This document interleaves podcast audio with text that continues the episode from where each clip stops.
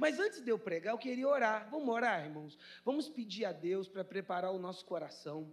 Vamos pedir a Deus o Espírito Santo, a renovação, a unção do Espírito Santo, os dons espirituais. Eu creio que o Espírito Santo continua agindo, continua usando pessoas, e nessa noite não será diferente. Amém? Feche seus olhos um pouco. Pai, em nome de Jesus, nós te agradecemos por tua bondade, por tua misericórdia. Ó oh, Espírito Santo de Deus, vem inundar os nossos corações. Espírito Santo, prepara o nosso coração para a tua palavra, que possamos participar juntos, glorificando, exaltando o teu santo nome, meu Pai, que nada nesse momento venha interromper, venha atrapalhar o mover da tua voz, Senhor. Fala conosco nesta noite, aviva os teus profetas, aviva os dons espirituais, levanta profetas nesta casa. Ah, Jesus, levanta homens e mulheres com discernimento de espírito, com palavra de sabedoria, com dons de curar, com variedades de línguas, ó Senhor, opera o teu milagre nesta noite, em nome de Jesus. Amém. Meu irmão, queria, meus irmãos, eu queria falar sobre essa caminhada. Nós hoje é dia de Páscoa e Páscoa, como o pastor Davi bem falou, tinha um significado no judaísmo, é o momento em que eles estão saindo do Egito, Gênesis capítulo de número 12, em que o Senhor orienta Moisés a que sacrificasse um cordeiro e que o sangue desse cordeiro fosse aspergido nos umbrais da porta. Para quê? porque viria a décima praga, e o anjo da morte, que viria levar o primogênito, quando ele se deparasse com o sinal, com o sangue do cordeiro que foi sacrificado, ele passaria. Então a Páscoa é passar. O tempo foi passando e o pastor também ilustrou muito bem. Jesus agora vai ressignificar a Páscoa na Santa Ceia. Ele vai estar se preparando o pão e o vinho. E vai ser um momento lindo, irmãos. E a Páscoa é a morte e a ressurreição do nosso Deus, que morreu, mas que ele ressuscitou. Mas tem uma coisa, nesse momento da Santa Ceia, que o pastor Davi estava se ilustrando e direcionando muito bem, haverá uma caminhada. E aí é uma história. Será que você vai alcançar o prêmio? Porque para que Jesus estivesse pregado naquela cruz, passou alguns desafios. Aconteceram algumas tentativas de interferência. Quantos aqui essa noite receberam a salvação do Cristo Jesus? Essa salvação, irmãos, você recebeu de graça. Você não trabalhou por ela. Você não lutou por ela, você ganhou. Jesus conquistou na cruz. O que nós fizemos é que nós olhamos para essa luz, estendemos as nossas mãos e falamos: Senhor, eu quero, e Ele nos deu. Mas sabe, irmãos, nós ainda não chegamos no céu, nós ainda estamos na terra. E, a, e nessa caminhada vão acontecer interferências também. Para quê? Para te roubar essa salvação, para te tomar. Eu não sei, pastor, onde está a linha porque Deus também não é esse ser que você comete uma falha, fala uma, uma coisa que não convém, e ele fala, ih, perdeu. Não, não é assim. Mas tem pessoas que vão se afastando, irmãos, vão desanimando, vão esfriando, caminham, mas já não têm. Então, nessa noite, eu gostaria de usar essa ilustração e esse pensamento para que juntos pudéssemos ver o quanto Jesus caminhou para conquistar aquilo que você recebeu de graça. Abram comigo a palavra do Senhor, Evangelho de João, capítulo de número 19. Eu sei que os irmãos são mais espalhadinhos, mas vamos fazer uma grande fogueira aqui nessa noite, amém? Você me ajuda, irmãos, glorificando a Deus, aquecendo, dando aleluias, amém? João capítulo de número 19, a partir do versículo 17, diz assim: Levando a sua própria cruz, ele saiu para o lugar chamado Caveira, que em aramaico é chamado Gólgota. Ali o crucificaram, e com ele dois outros, um de cada lado de Jesus. Pilatos mandou preparar uma placa e pregá-la na cruz com a seguinte inscrição: Jesus Nazareno, o Rei dos Judeus. Muitos dos judeus leram a placa, pois o lugar em que Jesus foi crucificado ficava próximo da cidade e a placa estava escrita em aramaico, latim e grego. Pai, em nome de Jesus, nós lemos a tua palavra, Senhor. Agora nós carecemos do Teu Espírito Santo para iluminar o nosso caminho, para clarear o nosso entendimento e falar aquilo que precisamos ouvir e não aquilo que queremos, Pai. Tem misericórdia de nós, em nome de Jesus. Enquanto Jesus preparava, irmãos, durante três anos, os discípulos, era uma coisa, você andar com o Mestre, você andava debaixo da segurança de Jesus. Mas chegou um momento em que os discípulos precisaram caminhar sozinhos. Eles precisaram usar a fé, tudo aquilo que Jesus lhe ensinou, todas as palavras que, ele, que eles presenciaram de Jesus, porque Jesus, ele iria se entregar, e eles tiveram que rememorar palavras como: Não temas, que eu sou contigo. Por que, que vocês são tão tímidos? Vocês ainda não têm fé. Eles precisaram agora rememorar tudo aquilo que Jesus lhe ensinou, porque haveria uma caminhada. Jesus se entregou, eles tinham que observar os exemplos de Jesus para continuar. E eu ouvi de uma pessoa, a certa ocasião, assim: Ah, pastor, a teoria é uma coisa, na prática é outra. Eu falei: Eu sei, meu filho, que na prática há muitos desafios. Eu sei que na prática há muitas crises, mas o que que Jesus quer nos ensinar através da sua caminhada para a cruz, para cumprir aquilo ao qual ele foi direcionado? É que nós podemos suportar, meu irmão e minha irmã, as perdas, as aflições, as decepções dessa vida. Não se iluda, o fato de nós sermos servos de Deus não nos livra dessas situações da vida, não nos livra das dores, das decepções, das traições, dos maus planejamentos da vida, não nos livra. E Jesus começa a nos ensinar isso. Não tenha medo do que vocês estão prestes a sofrer. Ele está dizendo isso em Apocalipse. Saiba que o diabo lançará algum de vocês na prisão para prová-los. E vocês sofrerão perseguições durante dez dias. Seja fiel até a morte, e eu darei a coroa da vida. Jesus começa a nos ensinar: eu recebi a salvação, mas estão tentando tomar. Guarda o que é teu, porque foi preço de sangue. Queridos, você vai perceber logo de cara que Jesus, no Monte das Oliveiras, ele vai ser traído. No Getsemane. Mas traído como? Com um beijo. Sabe como é que ele foi traído? Deram um beijo nele, Zé. Não foi assim, mas não deram um beijo. Jesus vai passar a mão e vai dizer: é com um beijo que você trai o filho do homem. Jesus começa a nos ensinar que às vezes as maiores decepções são daqueles que estão mais próximos de nós, e é por isso que você vai parar a tua caminhada. Jesus, irmãos, ele não foi tomado à força, não. Eu gosto muito quando Pedro lança, que Pedro era ruim de espada. O bicho ruim de espada. Pegou a espada ah, ele cortou a orelha direita. Chega, eu pensei que. Não, orelha. Do auxiliar do sumo sacerdote, que João vai dizer o Malcom, Malquim. E na hora Jesus repreende, ele vai falar assim: Pedro, guarda essa tua espada. Você está pensando o quê?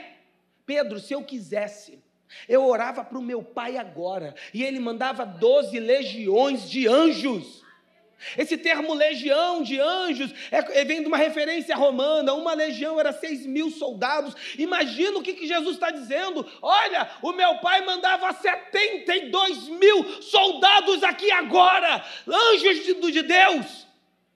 Se um anjo lá em Senaqueribe fez aquela lenha e matou em uma noite 185 mil, você imagina 72 mil.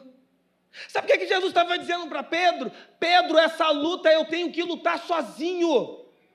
Escuta o que eu vou lhe dizer, igreja. Tem coisa que você está passando que você vai precisar atravessar. Às vezes eu falo para algumas pessoas, tem algumas, alguns desastres na vida, pastor, que doeram, mas eles forjaram o nosso caráter. Aí, em alguns momentos, eu lembro o profeta Isaías: foi para o meu bem que me sobreveio tamanha amargura. Talvez essa dor que você passou, moça, fez de você essa mulher forte, que continua caminhando e não para. Então, algumas coisas que a gente observa na vida também nos fortalece. Aquilo que nos fez chorar está também nos, agora nos dando força. Sabe o que é que João vai nos mostrar? João é um espetáculo, irmãos. Ele vai estar escrevendo. E no capítulo 18, no versículo 6, ele diz que os soldados desmaiaram. É Jesus? Ah, corri. E Jesus está, embora, galera, acorda aí, vocês têm que me levar. Olha o diabo tentando atrapalhar os planos. Ele estava no controle. Jesus nunca perdeu o controle. Aquilo nunca esteve nas mãos dele, era Jesus. Jesus é levado para a casa de Anás e depois de Caifás. Sabe aonde o ponto máximo da acusação? É porque Jesus se declarava filho de Deus. Ele, olha, falaram assim: basta, já temos a acusação. Quem é filho de Deus aqui essa noite? Ele está sendo, está sendo condenado porque ele levantou a mão igual a você, se intitulando filho de Deus. Ele vai sofrer escárnios. Em Mateus 26, no versículo 68, vão, co vão cobrir a sua cabeça e vão começar a bater nele, dizendo: profetizas, quem está te batendo? Muitos vão duvidar de você, minha irmã, meu irmão, vão debochar da sua fé, vão tentar fazer você parar. Mas escuta uma coisa, não para a caminhada, porque como uma ovelha muda, ele continuou calado. Teve um momento. Ah, eu, eu, eu queria ver essa cena, sabia? Não sei, irmão. Eu imaginava que Pedro, que tinha jurado que me ia ajudar, ia aparecer do nada com a espada de novo. O que, que eu imagino? Que Pedro ia surgir do nada. Ah! Não, irmãos. Pedro se acovardou. E Jesus já sabia. Quando perguntaram para Pedro em Marcos 14, 71, ele praguejou Jesus. Ele disse: Anatenatinzu. Se é isso que ele falou, foi isso que eu disse. Sabe o que, que ele falou? Eu não conheço. Ele não presta. Ele espraguejou Jesus. Quem disse que ia estar do lado dele, agora está dizendo que está jogando, falando palavras severas para o Senhor. E Jesus está nos ensinando, irmãos. Se Ele te der um chamado, não para de caminhar. Tem coisas que você tem que entender uma coisa, santo e santa. Deus falou com você, não foi comigo. É o seu chamado. É aquilo que ele te revelou. O nosso problema agora é as nossas inseguranças e medos, que eu fico perguntando para todo mundo: Deus falou com você também? Não, irmão, Deus falou contigo. Não pare de caminhar. Haverá pessoas que você vai contar que não vai te ajudar, mas Deus está te dizendo: continua caminhando, que a recompensa vai chegar. Aleluias! Mas Lucas é, ele é muito poético. Lucas 22, 61 diz que quando Pedro negou pela terceira vez, o galo canta e os olhos dele se encontram com os olhos de Jesus. Porque Jesus, quando fala uma coisa, olha, irmãos, em nome de Jesus, se Deus está dizendo conserta a tua vida, conserta a tua vida. Não demore em fazer isso. Eu fico pensando o gosto amargo do pecado que Judas teve. Judas foi lá, negociou o homem. Só que agora Judas se arrependeu. E aí Judas vem com as moedas de volta, dizendo assim: não, eu me arrependo, eu pequei contra sangue inocente. Sabe qual foi a resposta lá em Mateus 27, 4 para Judas? Isso agora é contigo. Cuidado com o pecado, cuidado com as tentações do caminho porque eles te usam enquanto precisam. E quando você vai ver agora é contigo, quem mandou, não mandei você me procurar. É assim que o pecado faz. Agora estão enviando Jesus a Pilatos. Pilatos, quando soube que Jesus era galileu, mandou para Herodes. Ah, Herodes ficou satisfeito. O Herodes que mandou matar João. Ih, que ele ficou animado. Sabe por quê? Ele queria ver de Jesus uma profecia. E tem gente que gosta de uma profecia, né, irmão? Ah, não pode ver um profeta que fica assim, fala, fica olhando para o profeta. Eu mesmo eu era um desses, irmão, vou confessar. Eu não podia ver um profeta que eu ficava me oferecendo. Revela, revela, revela. Fala, fala, fala, fala. Mas fala uma palavra assim que está vendo uma chave na minha mão, né? que está me vendo ficando rico, milionário. Não me exorta, não, em nome de Jesus. Ele queria uma palavra, mas escuta uma coisa: Jesus ficou calado, sabe por quê? Porque Herodes calou um profeta. Quem cala profeta não ouve a voz de Deus. O problema é que nós vivemos numa igreja hoje que a turma quer escolher o que quer comer. Aí quando vem uma palavra de exortação dizendo assim, olha, acerta a tua vida, ai, não é de Deus não, que Deus não é assim não. Deus é amor, Ele é amor, mas Deus não tem pacto com o pecado, irmãos. Oh, Espírito Santo! Jesus permaneceu quieto, calado. E aí Herodes agora despreza Jesus, começa a escarnecer Jesus, veste Jesus com roupas resplandecentes. Mas sabe o que acontece uma coisa, uma curiosidade gospel aqui? Pilatos e Herodes é, estavam brigados, estavam de mal. Mas naquele dia não fizeram as pazes. Olha, quando Jesus aparece, até o inimigo faz as pazes um com o outro, irmãos. Jesus é maravilhoso. A presença de Jesus transforma. E aí Jesus volta para Pilatos. Só que agora que Jesus voltou para Pilatos, Pilatos achava que tinha poder. Ah, Pilatos ficava: Quem és tu? E Jesus calado. Aprenda uma coisa com Jesus: fale pouco e fale na hora certa. Quem muito fala, muito erra. Fale pouco e fale na hora certa. Jesus diz assim: olha, todo aquele que é da verdade ouve a minha voz. Uau! Tem palavras que confrontam o coração. Que Pilatos ficava assim: o que é a verdade? O que é a verdade, meu irmão? Verdade não é relativizada, é verdade.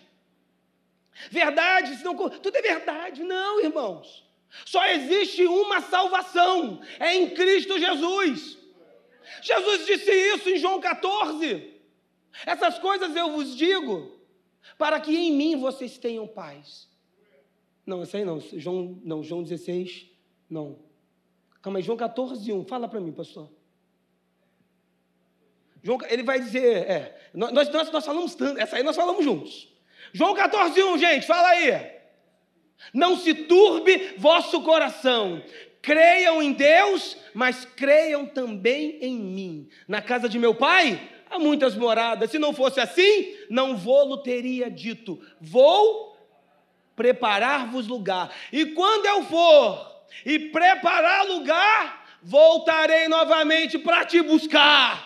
Para onde eu estiver, estejais vós também, aleluias. E aí perguntaram: e aí como é que é o caminho? Tu não sabe. Eu sou o caminho, a verdade e a vida. Ninguém vai ao Pai senão por mim. Escuta o que eu vou lhe dizer: no mundo tem diversão. No mundo tem muita gente aí que não gosta de Jesus, que está rico, irmãos. Tem riqueza. Nós não seguimos a Jesus por causa de dinheiro, nós não seguimos Jesus por causa de casa, de carro, nem de cura. Nós seguimos Jesus porque a nossa pátria não é aqui. Nós iremos morar no céu, aleluias. É para isso que nós seguimos, essa é a verdade. Só que agora o Pilatos quer libertar Jesus de qualquer jeito, ele quer libertar Jesus. E aí ele está entrando, dizendo: De onde tu és? De onde tu és? E Jesus não responde. Aí o Pilatos ficou com raiva. Olha o que Pilatos vai dizer para Jesus em João 19, 10. Disse, pois, Pilatos: Não me falas a mim? Não sabes tu que tenho poder para te crucificar e tenho poder para te soltar? E aí Jesus responde, irmãos: Podia ter dormido sem essa. Nenhum poder terias contra mim se de cima não te fosse dado. Mas aquele que me entregou a ti, maior pecado tem. Sabe o que, é que Jesus está dizendo? Você pode ter o poder que for, mas você não pode atrapalhar uma ordem de Deus. Escuta o que eu vou lhe dizer, irmãos. Recebe isso para a sua vida. Se Deus te prometeu alguma coisa, pode se levantar o que for, vai se cumprir, porque maior é a palavra daquele que liberou. Ele é fiel, aleluias. Ele cumpre a sua palavra. Só que Pilatos não para, não, irmãos. Pilatos, aí sabe quem Deus, Deus usa pessoas, não usa?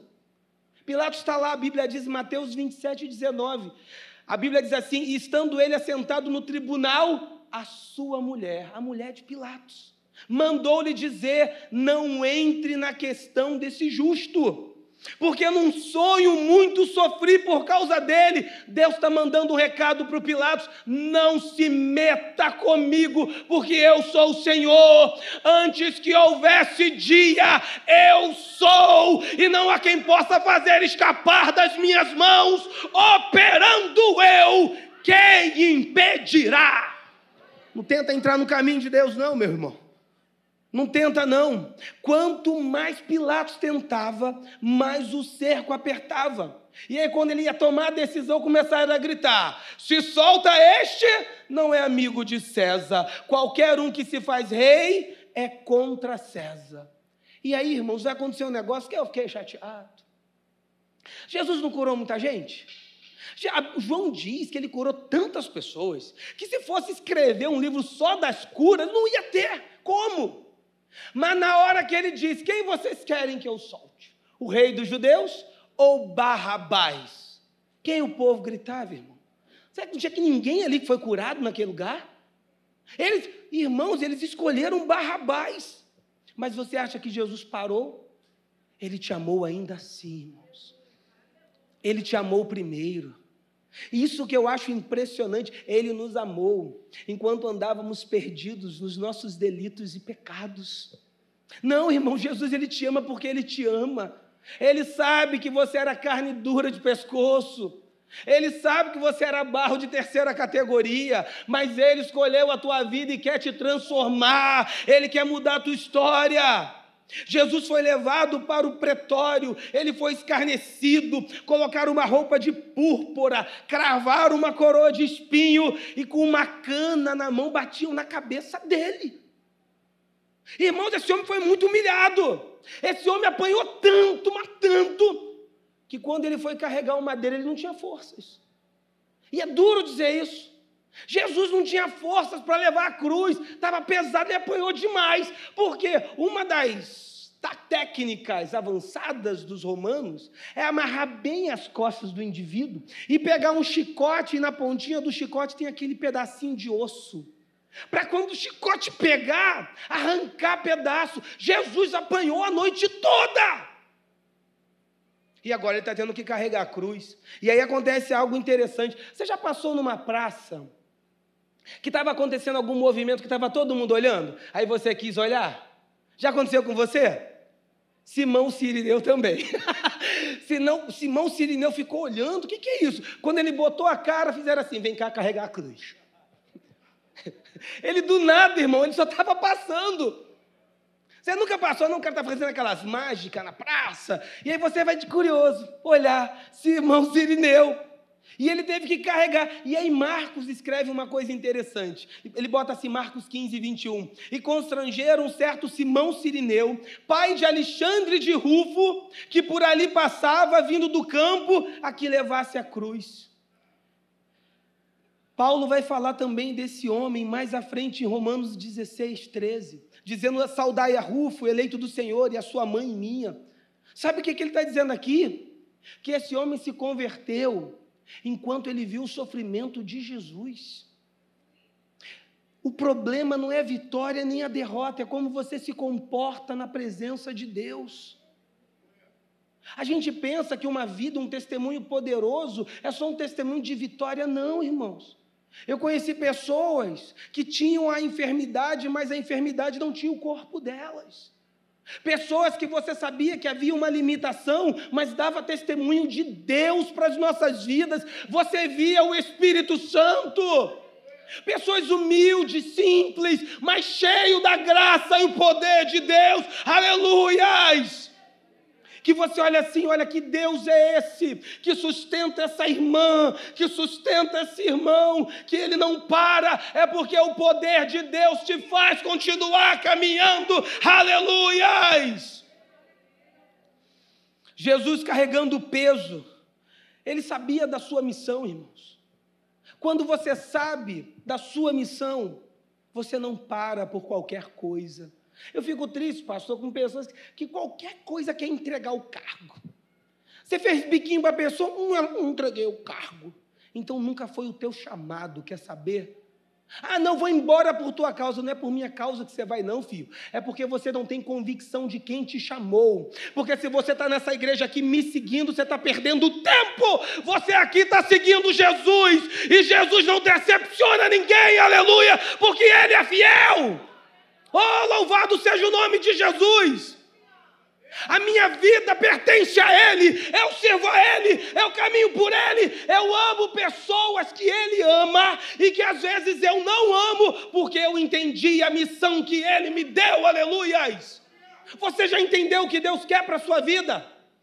Você já perguntou para Jesus qual é o propósito? Porque uma coisa eu sei, Ele separou um propósito exclusivamente para você. E Ele quer que você se movimente nesse propósito.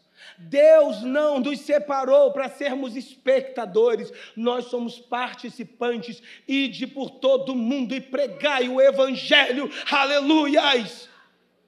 Oh, louvado seja o nome. E tinha umas mulheres lá, ai, chorando, chorando. Jesus parou, irmãos. Lucas 23, 28, Jesus, olha, Jesus, porém, voltando-se para ela, disse: Filhas de Jerusalém, não chores por mim, chorai antes por vós mesmas. Sabe o que ele está querendo dizer para elas? E ele vai continuar: virão dias difíceis. O que eu estou fazendo, eu sei porque faço. E isso que eu estou fazendo vai garantir poder para a igreja poder lutar contra o mal. Você às vezes não percebe que por causa da sua persistência em Cristo Jesus, a sua família se transforma. E por causa das suas oscilações, a sua família se deforma. Será que você não consegue entender, meu irmão? Que você não é um, não está perdido no universo que Deus separou essa prova para a sua vida e você está reclamando dessa prova. E ela foi separada para que você continuasse na presença, glorificando o nome dEle. Queridos, toda vez a, a, a Bíblia, Deus fala. Deus usa às vezes um outdoor. Deus usa uma mula. Deus fala. E sempre na Bíblia a gente via o negócio do sete, né, irmãos? Toda hora a gente viu o número 7, o número 7. Ah, Namã, você vai lá e dá quantos mergulhos? Aí você sabe que é de Deus. Aí, olha, faz o seguinte: você vai dar sete voltas na muralha de Jericó. Falei, ô, pé de Deus. A arca ficou no terreno dos filisteus sete meses. Ah, Moisés subiu um monte, Êxodo 24, ficou durante sete dias e Deus para falar com ele. Ah, não, vão, não vai se curvar, não? Aquece a fornalha sete vezes. Vai ter manifestação de Deus nisso. Aí Pedro vem, então vou perguntar: quantas vezes devemos perdoar? É sete? E Jesus não digo sete, mas sete vezes. Irmãos, toda hora aparece um sete. E aí Jesus está pendurado na cruz. Então conta comigo, Lucas 23, 34, dizia Jesus: Pai, perdoa-lhes porque não sabem o que fazem. Digam comigo, Jesus falou uma vez. Lucas 23, 43, disse-lhe Jesus: Em verdade te digo que hoje entrarás comigo no paraíso. Jesus falou duas vezes. Lucas 23, 46. E chamando Jesus e clamando Jesus com grande voz, disse: Pai, nas tuas mãos entrego o meu espírito. Jesus falou a terceira vez. João 19, 26 e 27, disse a sua mãe: Mulher, eis aí o teu filho. Depois disse ao discípulo: Eis aí tua mãe. Jesus falou quatro vezes. João 19, 28, disse o Senhor: tenho sede. Jesus falou cinco vezes. Mateus 27, 46 e Marcos 15, 46 vai falar a mesma coisa. E perto da hora nona exclamou Jesus em alta voz, dizendo: Eli, Eli, lama sabachthani, isto é, Deus meu, Deus meu, por que me desamparastes? Jesus falou seis vezes. João 19:30 disse: Está consumado. Jesus falou sete vezes e não falou mais. A cruz é de Deus. Aleluias. E Jesus ainda preso na cruz, irmãos. Quem estava do lado do outro? O ladrão bom. Se é que existe o ladrão bom, né? O ladrão bom e o ladrão mau. E o ladrão mau falava: ah, desce daqui, salva-te. E aí o outro, irmãos, virou e falou assim: cala tua boca, abestado.